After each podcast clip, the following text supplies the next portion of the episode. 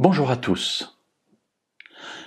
Il y a quelque temps, j'ai acheté un livre, Votre temps est infini, de Fabien Olicard. Notre temps fini est infini, dit-il. En fait, c'est un ouvrage sur la gestion du temps. Comment bien utiliser notre temps, comment structurer nos priorités. Eh bien, euh, cet homme qui a écrit donc il y a quelques années, en fait, ce n'est pas une nouveauté parce que de tout temps, si vous me permettez l'expression, on a voulu essayer de comprendre comment gérer le temps. Et Jésus en parle. Dans l'évangile selon Matthieu, au chapitre 6, et au verset 33 et 34, Jésus nous dit, Cherchez premièrement le royaume de Dieu et sa justice, et tout cela vous sera donné par-dessus. Ne vous inquiétez donc pas du lendemain, car le lendemain s'inquiétera de lui-même. À chaque jour suffit sa peine.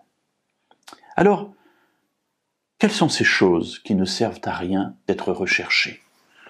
Remplir son temps L'utiliser le mieux possible En fait, ici, Jésus parle des inquiétudes qui peuvent remplir notre vie parce que nous sommes dans le manque, le manque d'argent, ça peut être le manque de temps, le manque de vêtements, les difficultés à faire face à nos besoins quotidiens.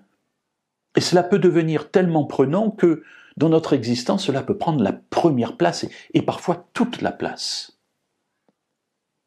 Et Jésus nous dit, si vous voulez vraiment gagner votre vie, si vous voulez vraiment remplir votre temps, il vous faut vous détourner de ce qui peut vous habiter habituellement et occuper votre esprit d'une première chose. Ici, le terme premier n'est pas après, euh, on peut en mettre une seconde, une troisième, une quatrième. Ici, le terme premier, c'est quelque chose qui remplit en fait toute la place.